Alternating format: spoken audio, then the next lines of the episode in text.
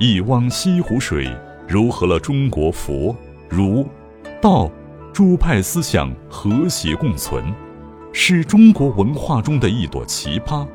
一部《玉石经》，南宋高宗赵构帝后童书经典成碑，只为寒门学子可以通览抄录，朴素简单却昭示古都文化的真纯。一阁临安志，将千年南宋的风土人情留存至今，让我们能够领略古都沉埋于岁月的十、百、千、万个细节。石书、纸书都成为承载智慧与大道瑰宝。我们千年后的杭州人细细品读，心向往之。且听由杭州市上城区政协和华语之声联合出品的。穿越回南宋的 N 个理由。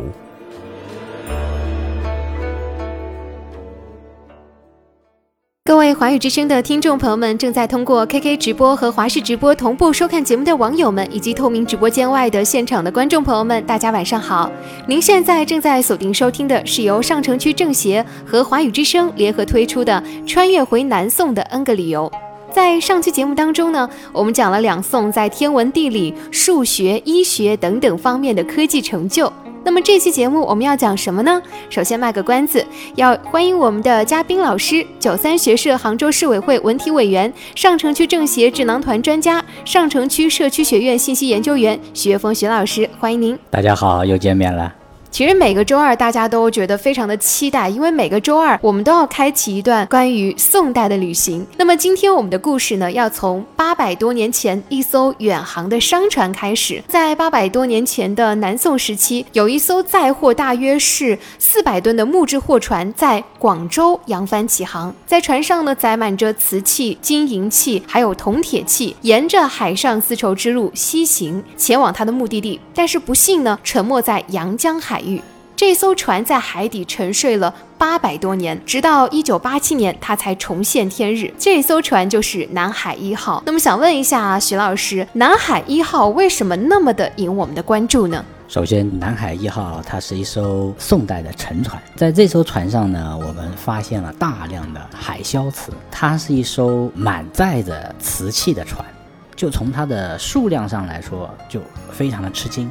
第二个呢，它沉船的位置啊，非常的有趣，它刚好是属于我们的一个海路上面。通过这艘船，我们可以去畅想几个方面。首先就是大量的中国的瓷器开始出口。第二个呢，像这种跑海运的大船，已经在这条航线上面习以为常。它每年会把大量的中国的瓷器运送到世界上面喜欢它的地方。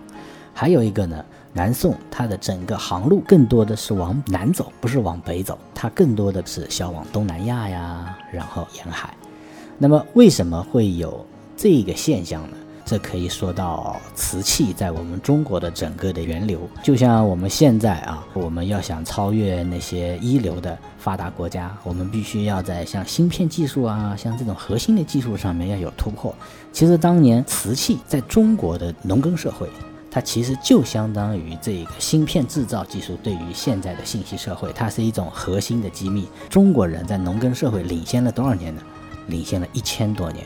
也就是说，西方包括世界上面其他的文明，他们想破解瓷器的秘密，他们破解了一千多年，最后才慢慢的现在形成了，他们也能来制作这些瓷器。但是呢，他们发现他们来制作这种瓷器的时候呢，很多东西都只能是仿。仿我们中国的瓷器，而且最主要的就是仿什么时代呢？就是宋代。他们就觉得像宋代的风格是现在的各种各样的瓷器无法超越。比如说古瓷，其实我觉得它整体的感觉是有一点像宋代的瓷器的。其实呢，在瓷器之前，我们说陶器的时代，我们在世界上面所有的文明中间，其实都有发现有陶器。说到这里，我就很好奇，我们说这个中国的陶瓷史，那么怎么去看待陶瓷这两个字呢？陶，它相当于已经是让我们能够化腐朽为神奇，然后我们从大自然中间能够找到一些特殊的土壤，然后发现这些土壤经过特殊的加工以后呢，它可以成为我们的器具。有一些部落，它掌握了这种技术以后，那它可能就会带来一种生产力和整个的一个部族的变化，有可能它能够吃到更好的食物。有可能它能储存更多的食物，甚至它可以获取更多的交换的机会和其他人的到访。那么像以前也是这样，部落要走亲啊，来更新这个人的基因，他会交换东西，丰富自己部落的物产。这样的话呢，这个部落就容易强大。像中国古代一直来说，它都是用火烧形成一种陶器，作为我们文明一个重要的标志。最早的陶器其实是不是主要还是用作生活的器具？更多的都是生活，包括我们现在也一样。我们所说的艺术瓷，其实也就是大家在这个过程中间，慢慢的有一些礼器向这个生活瓷在做转变的时候。再到后面，当我们这个彩瓷出现的时候，很多人就把这个瓷器当做是一个画板，在上面创作不同的这个类型。但实际上，他们整个的一个审美，包括他们的一种艺术的境界，都超不过宋代。所以大家一直都觉得宋代它是一个非常高的高峰，因为像陶器啊，它其实是会呼吸的，它中间是有这个细孔。如果我们储存茶叶，我们会用紫砂器。紫砂器其实就是一种非常精致的陶器，它不是瓷器，因为它中间其实它是空气可以交流的。比方说水的分子太大了，它过不来，但是空气还是可以走的。像我们有一些茶叶的储存，它要求避光，但是呢，它还是要继续发酵的。那这个时候我们可能就要求它用陶器来储存。但是有些东西呢，用陶器储存的话，它是会随着空气走掉的。就比如说酒，如果你把酒放在这个陶器里面，它肯定要跑。所以呢，就要用瓷器。古代的那些好的酒，它都是用瓷瓶来储存。瓷呢，它就相当于在陶的基础上面增加了一层密封的釉。难怪我们今天用的温酒器其实还是瓷做的。对，所以像这个瓷器这一层呢，其实就是一层玻璃质，它是必须要通过一千度以上的高温，甚至要到一千两百度以上的高温，它才能够形成这种致密的一层釉层。那我们是什么时候发现，经过高温之后，陶它会发生变化呢？我们现在来看，发现就是它整个的发展过程啊，它其实有一个原始瓷器的一个概念，也就是说，大家其实很早就发现，可能温度到不了，因为古代如果用柴火，你没有用到煤炭，或者说你没有用到碳。或者说没有一些科学的，呃，类似于像后面的皮囊鼓风啊，空气预热，然后加进来提高这个炉温，利用密封的环境增加炉温的话，你是到不了那么高的温度的。所以他们后来又发现，哎，在这个外面，然后增加一些釉水，是可以在陶瓷的上面形成一层致密的隔离层的。那这样的话呢，可以让自己呢达到想要的一个目的。所以像商代的时候，我们其实就已经出现了原始的瓷器。像我们杭州其实是中国瓷器非常重要的一个地标性的地方，为什么呢？因为瓷器在历代在我们这儿都有发展的标杆性的，按照我们现在来说，就像金钉子一样的这一种窑口。比如说像原始的陶器，从跨湖桥开始，七千八百年前，我们这儿就已经有了彩陶。那么像彩陶其实是非常难得的，因为它是在陶瓷上面，它要再增加自己的颜色，比方说这种红色。那么我们在跨湖桥，我们前面也说过了，发现了最早的太阳崇拜的证据。我们在一只碗上面发现了他们画的一只太阳，由此可见，哎，他们每次吃饭的时候呢，他们可能就向太阳进行崇拜。可能釉它的发明其实也跟这个有关系。他们发现用不同的东西涂上去烧过以后，哎，它会形成一种非常好的隔离层。那么这就出现了原始的瓷器。它是陶器再加上釉，然后形成的一种，但是呢，它的温度到不了像陶器的那种高温。这样的话呢，它的这个泥土本身并没有发生质变，没有形成非常统一的、听上去有金石之声的这种致密的结构。所以，我们现在看跨湖桥，再往后看我们古代的古越国，我们会发现有古代的印纹陶。什么叫印纹陶呢？其实古人非常喜欢几何美。他们会发现用各种各样的线条，比方说用菱形或者用平行线，它会组成非常神奇的一种组合。他们就会把各种各样的形状做成小印章那样，在它制作的过程中间，他把这个花纹就留在了这个陶器上。老师，您说到这，我特别想问，我们大家都知道，在唐代有唐三彩，非常的出名。那么从唐三彩再到宋代产生了这个真正的瓷器，它中间经历了哪些过程呢？原始的陶器，其实我们说它的色彩。是随着我们发现的这种泥土来进行变化的。比方说，我们最早发现的这种陶，通常就是这种红壤的颜色，是一种酸性的土壤。但是酸性的土壤它烧制起来以后不致密，所以后来呢，人们又发现我需要找细密的淤泥或者河泥，而不是在陆地上去采，因为陆地上的话中间有很多的沙粒，它不是淤泥形成了以后，它的泥巴不够细。那么他们用河泥做出来以后呢，这个陶器就会呈现青灰色。于是呢，又有人找到了富含铁的一些泥，然后就出现了黑陶。到黑陶以后呢，然后有了这种釉以后呢，大家又发现太黑的不好看，所以又尽量想办法让它变白。但是呢，我们说到不了这种颜色。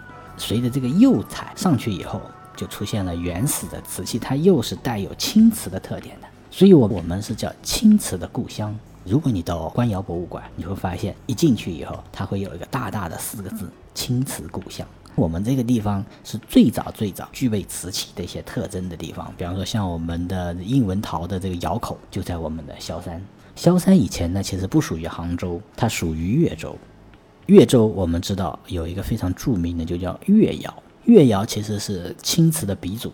对，我们都说南青北白。那么像越窑，它最主要的诞生的时期，就像你刚才说的，是在五代时期。那么也就是说，它当时的越窑，它甚至是作为最重要的贡品，然后来进贡的。像我们唐代，唐代已经出现了白瓷，但是呢，当时的白瓷没有像我们现在的这种古瓷这样白的非常的透，白的就像玉一样。那个时候的白瓷呢，它其实里面的胎还是灰的。它有些呢，它是通过釉水来做；有些呢，它是希望通过不断的添加石灰质，然后来改善。在这个过程中间，人们又发现，哎，这个它可能会形成一种新的变化，就是我们所说的窑变。其实它的目的是想通过石灰去增加它的色彩。但是呢，偏偏就是石灰烧过以后啊，它其实会呈现一种绿色。所以像我们那个龙泉青瓷，它最重要的是什么呢？其实就是在这个原来的石灰釉的基础上面，它把这个石灰碱增加进去了。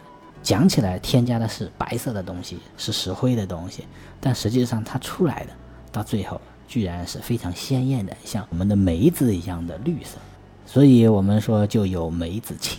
这种龙泉青瓷非常重要的一种特点，像那个宋代的瓷器，最关键的对于这个瓷器的器型的要求是非常简约的，因为他们当时呢并没有崇尚这种雕刻，它更多的是希望在器型上面有所影响。而且为什么我们看这个宋代的五大官窑，它都是单色釉？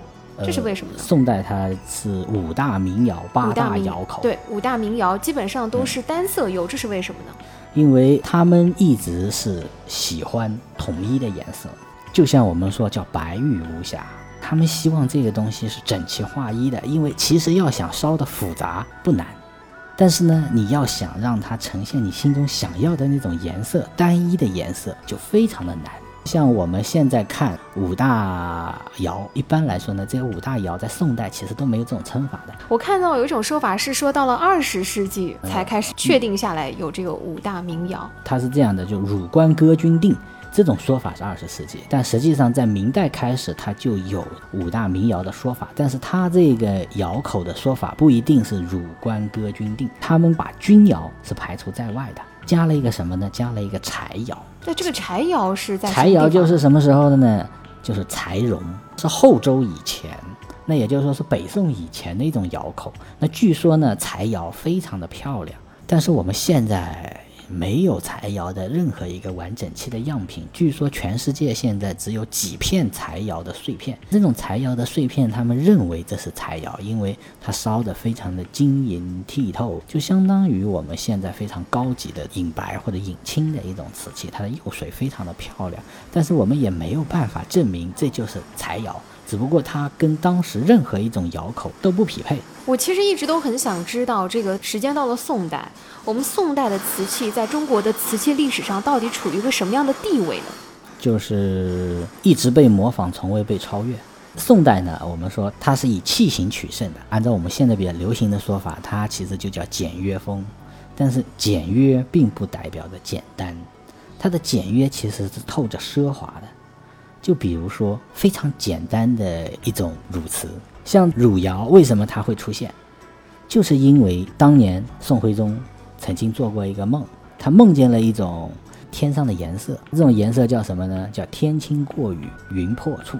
也就是说，从云打开以后，那抹天空的蓝，这种蓝是非常透亮的一种蓝，是非常让人心旷神怡的一种蓝，而且是听名字就让人觉得很向往的一种蓝色。对啊，但这种颜色呢，很少有人能够烧出来，就相当于它有一个无法表达的标准。可是我觉得，当一个皇帝说我喜欢这个颜色，那么就一定有能工巧匠能够做出来。对，所以大家都尽量的想要去呈现皇帝想要的那种蓝。但是呢，因为古代的釉啊，它不够厚，像这种石灰釉啊，它很薄。北方的瓷胎啊，它跟景德镇的不一样，因为景德镇有高岭土，高岭土它天生其实就是一种非常神奇的土壤，它其实还有一种俗名叫做观音土，它很软，看起来呢像米汁一样，它能够烧制出非常非常漂亮的白色的瓷胚。但是在当时呢，我们说北方它其实。并没有这种特点，他们更多的就是选择和泥，所以北方的胎基本上都是灰胎。有名的像后来的钧瓷，磁州窑应该也是北方的吧？对，磁州窑也是北方的，磁州窑是民窑的代表。像那个我们的汝窑，它的胎其实都是灰色的胎。像这种灰色的胎，它要想烧出这种蓝色的颜色，它一定要不透明。如果透明呢，它底下的灰渗上来就没有这种感觉了。但是当时的釉，我们刚才已经说过了，很薄，一烧就烧透掉。烧出来以后呢，它会呈现出底下的底胚的颜色，那这很难。后来呢，在汝州，他们就加各种各样的东西，最后突然发现加了玛瑙粉以后啊，很神奇的这个釉水啊，它就会变厚，它慢慢的它就形成了一些。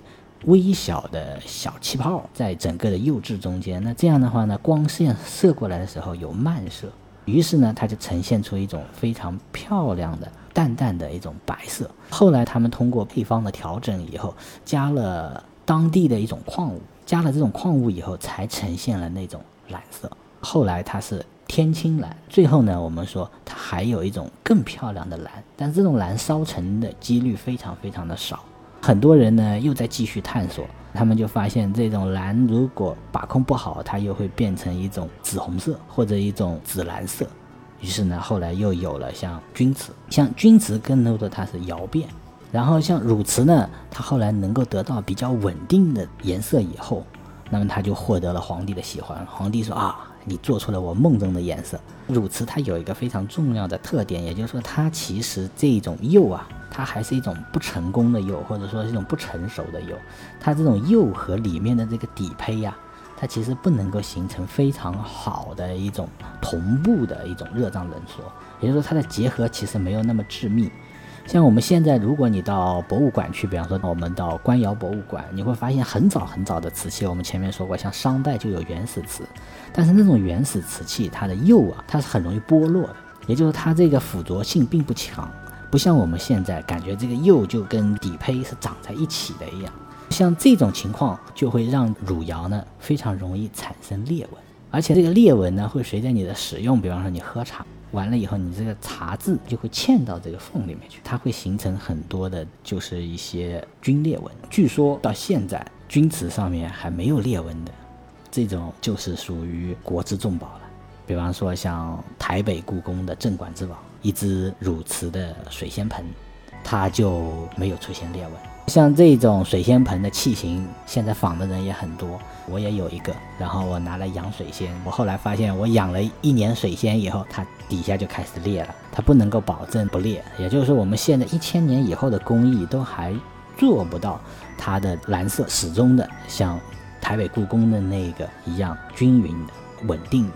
有什么办法能够帮助我们的观众朋友们，正在看节目的观众朋友们，快速的分辨关歌、乳君、定这五大名窑呢？汝瓷它其实有三种，一种是乳白，一种是天青，还有一种是乳蓝。胎里面是灰胎，就是是灰色的。它外面的这一层呢，其实就已经是釉质。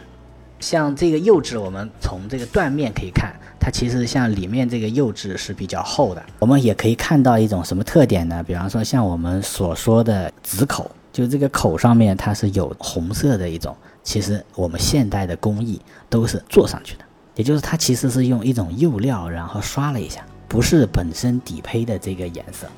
老师有句话叫做“家财万贯不如钧窑一件，钧窑十件不如汝窑一片”。为什么有这样的说法呢？汝窑在当时是非常少见的，能够烧制成的成功率非常的低。其实现在汝瓷能够做得非常好的汝瓷也非常少。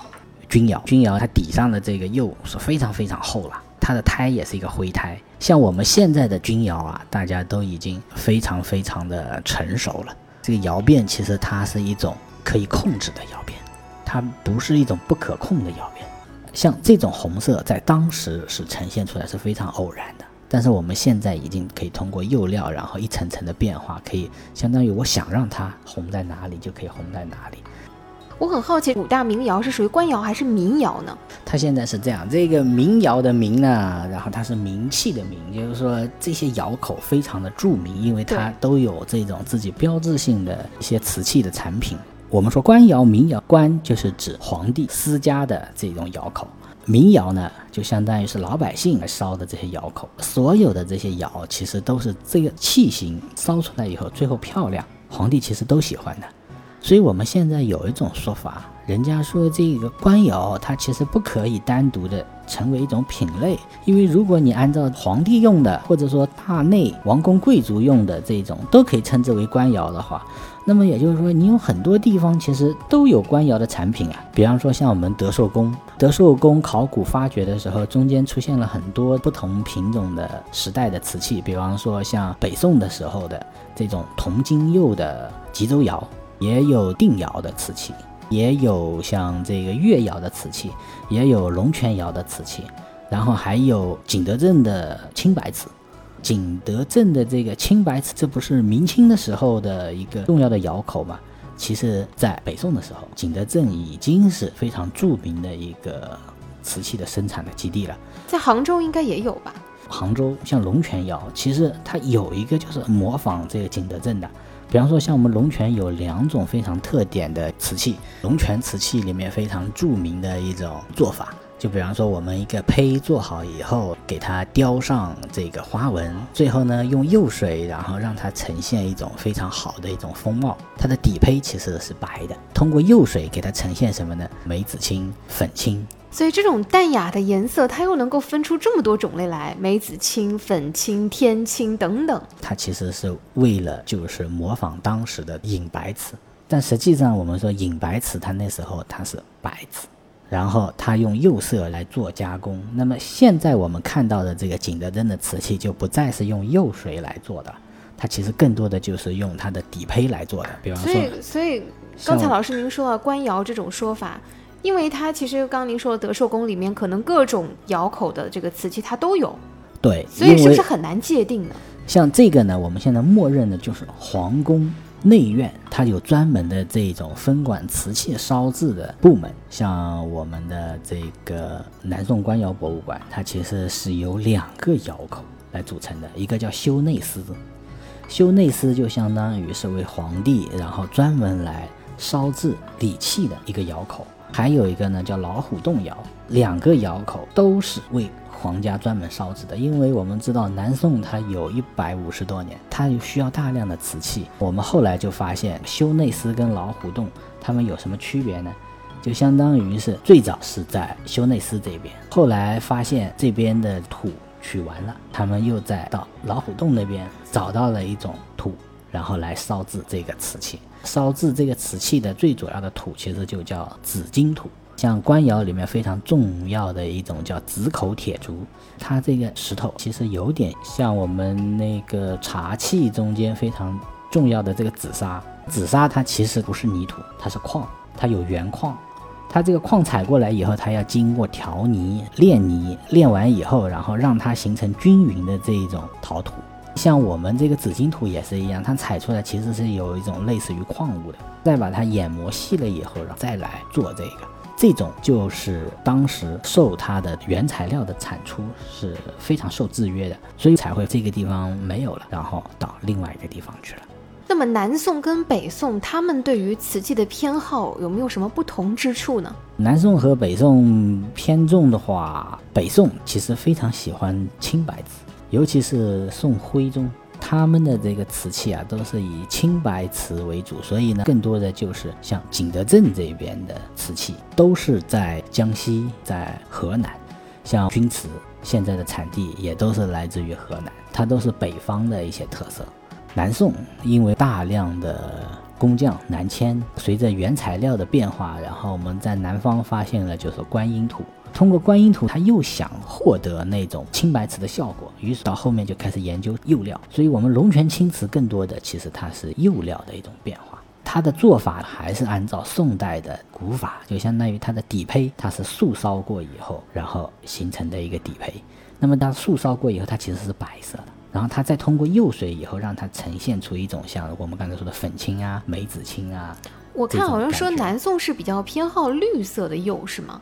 对，因为我们说我们中国的这个玉啊，其实都是偏绿色的玉，像我们的东陵玉，像右岩玉，其实这种玉色都是像那种很莹润，有那种玻璃状。所以，我们中国人爱玉已经爱到了，哪怕我们在做瓷器的时候，也要让它呈现出一种玉的色泽。这个就叫蓝田美玉嘛。有些人他就说，当年我们的这个传国玉玺，它其实不是白玉，它有可能是蓝田玉。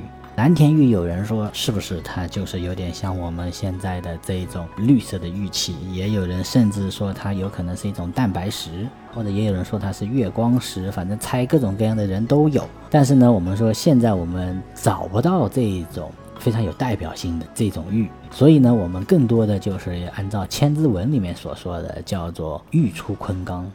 但是“玉出昆冈”呢，很多人就在想，哎，从昆仑山过来。如果你到浙江省博物馆，你会发现它在孤山馆有个主展厅，它这个主展厅就是介绍中国整个瓷器发展的历史。它的这个馆的名字叫做昆山片玉，它这个昆就是玉出昆冈的昆，然后它这个昆在这个昆仑的昆上面还再加一个三字头。这个昆山片玉，它恰恰又是出现在龙泉窑的一个碗底上面。所以很多人说，诶，他们的这个想象的这个昆山的玉，难道是一种绿色的玉吗？很多人就说，诶，那应该不是白玉。这样的话呢，是不是因为我们喜欢这种绿色的玉，然后就默认为它应该就是后来我们烧制出来的这种青瓷的颜色？但实际上呢，略略有一点不一样。这种青瓷的颜色来自于什么呢？其实来自于我们浙江的越窑，也就是所谓的叫秘色瓷。秘色瓷，它是在瓷器的烧制过程中间，它泛出的一种绿，是一种不饱和的绿。也有些呢，它是有一种棕褐色，但是它的那种釉质非常的透亮。这样的话呢，它烧制出来的颜色非常的神秘。原先我们一直不知道这个秘色瓷是什么样子，只知道是我们在越州的上林湖那个地方是越窑最最重要的一个窑口，也是一个国家级的窑口。那也就是说，大家都不知道，后来是法门寺。我们说法门寺的地宫打开以后，它是盛唐武则天时候他法身所在的地方，所以它叫法门寺。这个打开以后就有那个青瓷，它上面就写的叫秘色。所以一个千年的谜题才打开。像这种秘色瓷，它的颜色最主要的是像哪种颜色呢？我们说现在有很多想仿，它中间的很多纹路呢，比方说它这个烧制的时候拉胚的这个纹路，它形成了一种同心圆，在这个同心圆上面它有这种釉质，这种釉质呢是一种不饱和的绿，像这种梅子青的绿是非常的艳的。其实我们说在越窑里面还有一种就是黄褐色的。也是非常重要的一种代表。那么黄褐色的呢，在我们浙江有好几个地方是出产的，像金华出的叫婺州窑，温州出产的叫做瓯瓷，像这种它其实都非常的接近。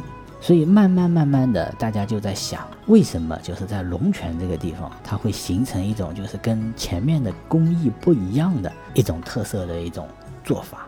也有人说是因为这种很神奇的一种审美，就像他们说的叫“汝官歌君定”嘛，里面的这个歌谣一直是非常神秘的，我们几乎都找不到这个歌谣的窑口。说到这个歌谣，据说它的名字是因为还有个地窑，是吗？对，就像我们现在通常看到的龙泉窑，就是这种没有裂纹的，那都认为它是地窑；有这个裂纹的，它叫歌窑。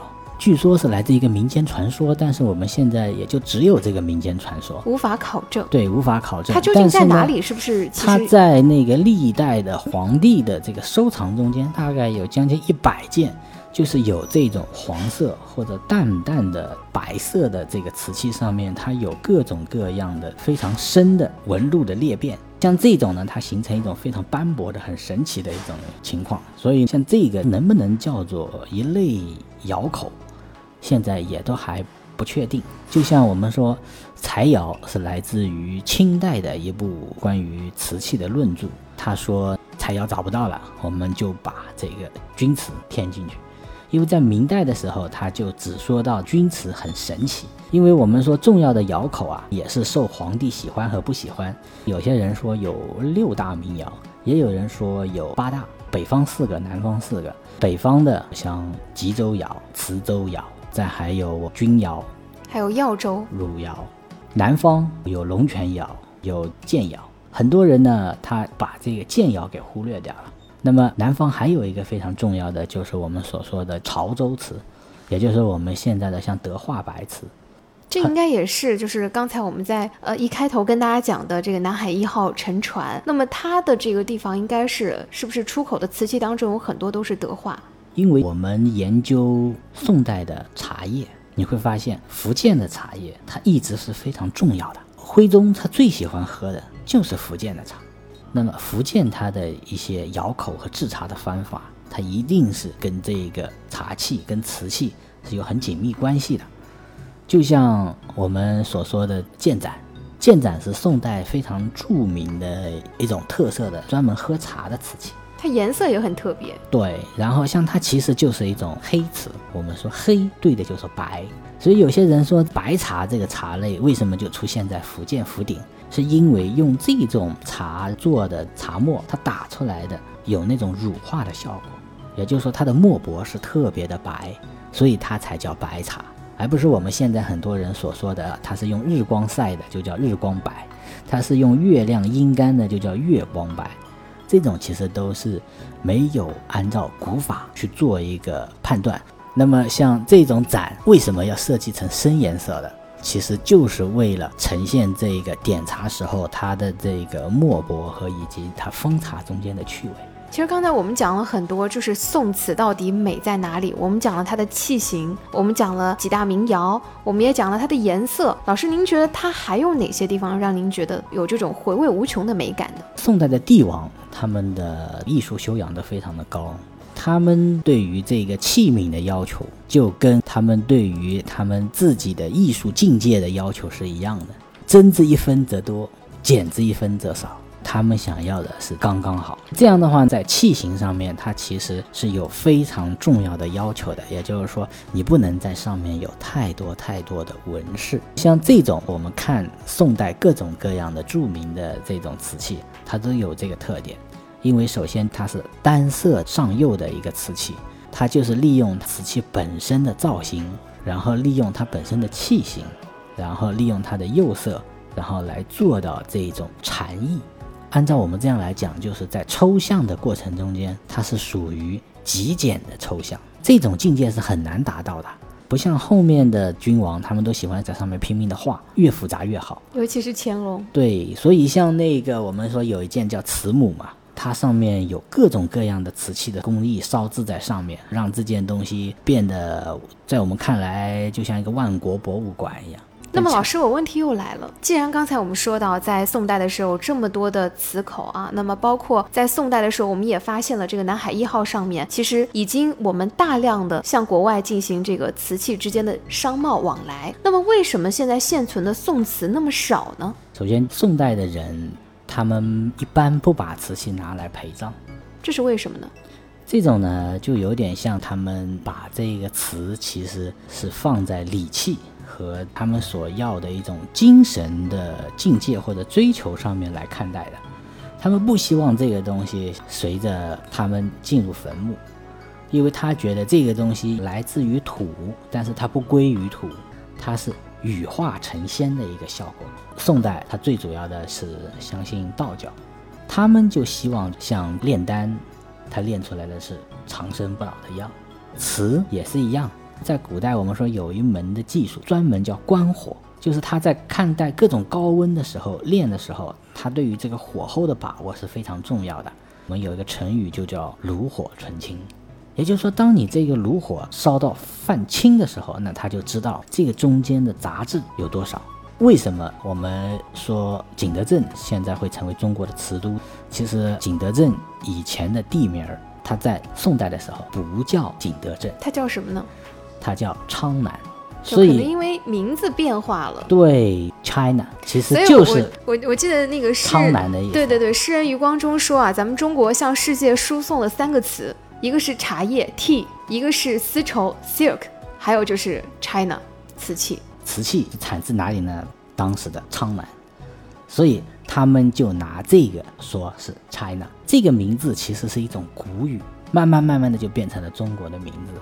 所以那个时候，既然我们的瓷器已经走向了世界，但是刚才老师您说啊，我们可能因为在那个时候，在宋代的时候，大家不会用瓷器来随葬，那么我们跟外国商贸的这些瓷器，为什么也没有太多流传到今天呢？因为瓷器很容易碎啊，一不小心这个瓷器就坏掉了。而且呢，瓷器这个东西，它是属于只要坏掉了，你就怎么看怎么不舒服。但我们不是也有菊瓷这门手艺吗？但菊瓷的话是要让这个器型，比方说这口子上面是要完整的。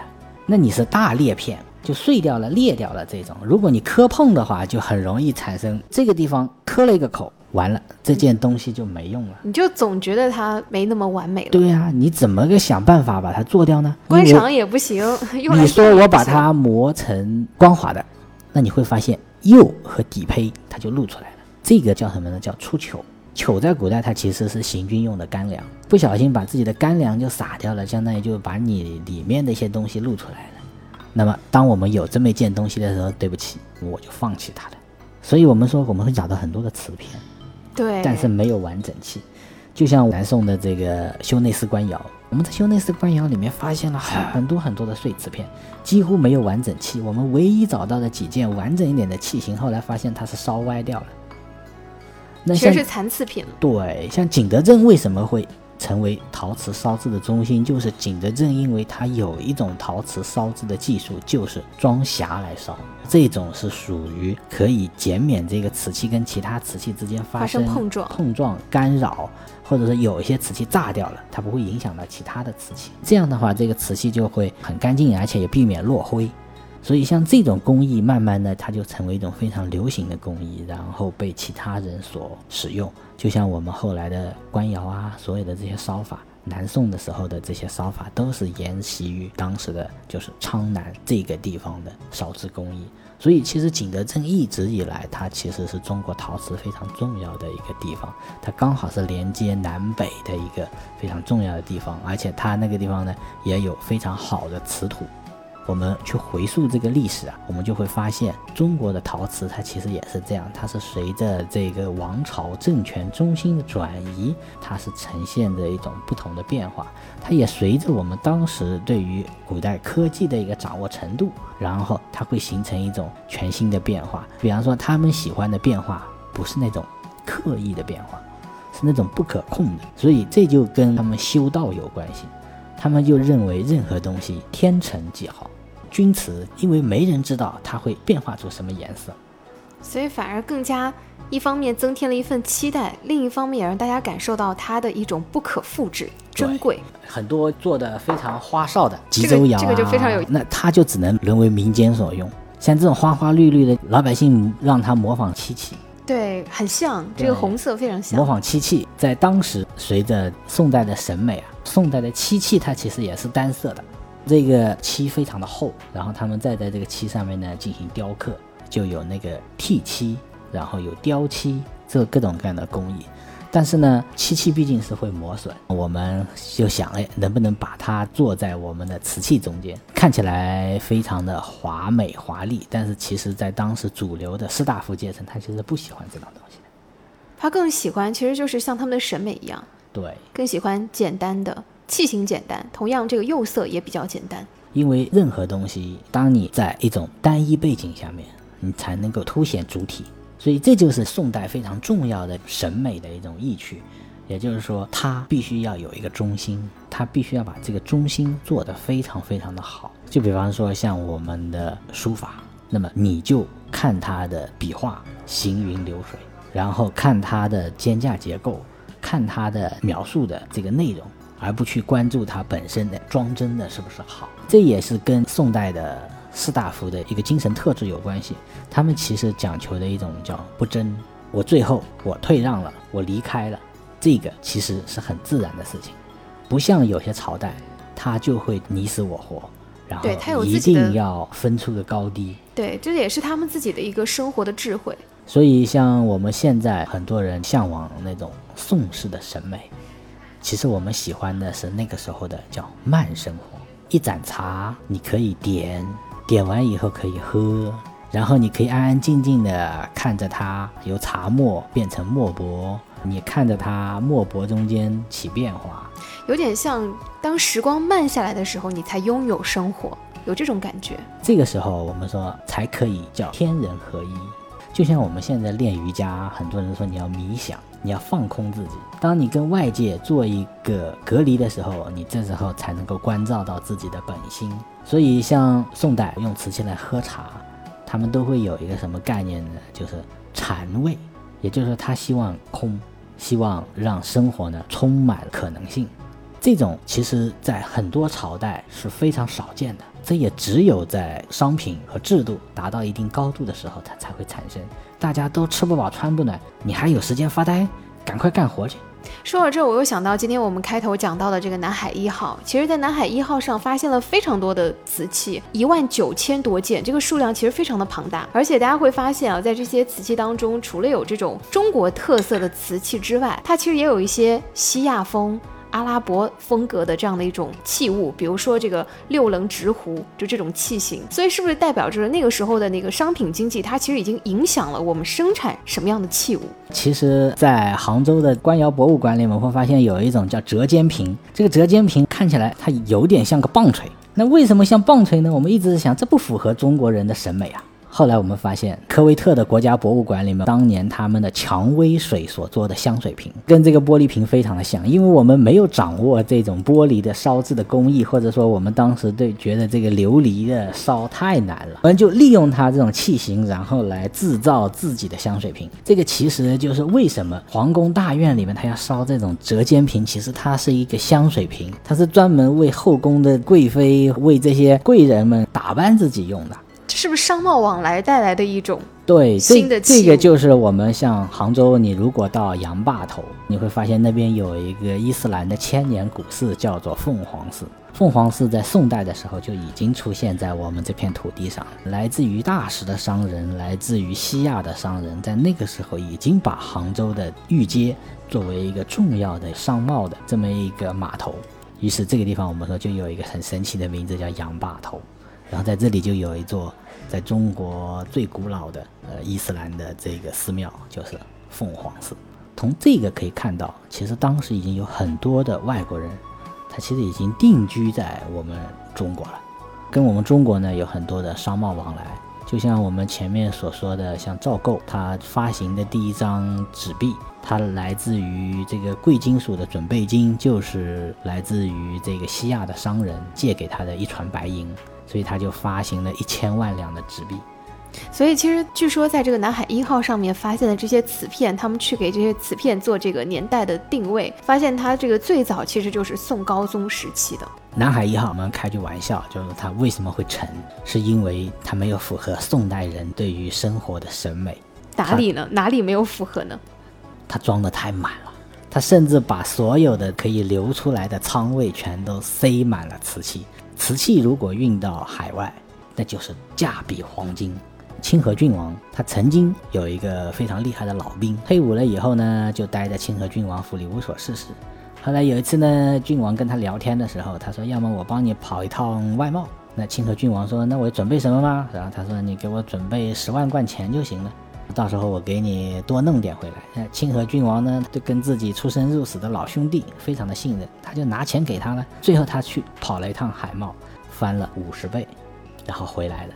清河郡王说：“哎，尝到了甜头了，能不能再多跑几次？”他的意思就是说，不要再跑了，跑这么一次就够了。所以我觉得这个南海一号可能就是不想多跑几次，所以把自己的船塞得满满当当，就为了能够多一些商贸的机会。所以啊，像后面他就带着这一万五千件的瓷器沉入了海底。我们说为一艘船修一座博物馆，有两个地方，一个就是南海一号。那南海一号它是南宋时候的船，还有一个博物馆就在我们杭州，就是跨湖桥博物馆。我们挖出了七千八百年前世界上现存最大最完整的独木舟，我们都不能把这个独木舟移一个地方，所以我们就在它的原址上面十年拖盐脱水，让这艘船能够呈现一种比较完整的一种样貌。然后我们在这个船发现的地方建了一艘船型的博物馆。所以中国有两个因为沉船而建的博物馆，一个在杭州，还有一个也跟杭州有关。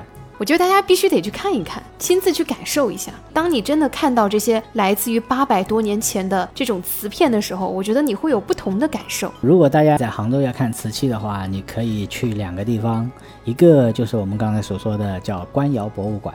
也是我们的叫修内寺官窑，在这里我们可以看到整个南宋的时候它烧窑的一个龙窑的遗址，我们也可以看到当时他们的这一种烧制的方法。傅伯兴先生他把当时宋代的一个烧窑的方法，他就做了壁画，通过这个你就可以了解当时我们这些瓷器是怎么烧制出来的。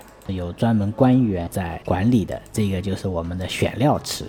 也就是说，它所有的这个泥料都要拿春，然后春成细细的沫，再用牛踩踏了以后，然后炼成泥，把这个泥呢再开始塑胚。对，然后像我们修内饰官窑的话，它其实是两个阶段的窑，它第一次还要有速烧的过程，所以就让我们又重新感慨宋代的很多的能工巧匠。我们前面所说的和合童子摩诃勒，那这个是做什么用的呢？这个是做什么的呢，老师？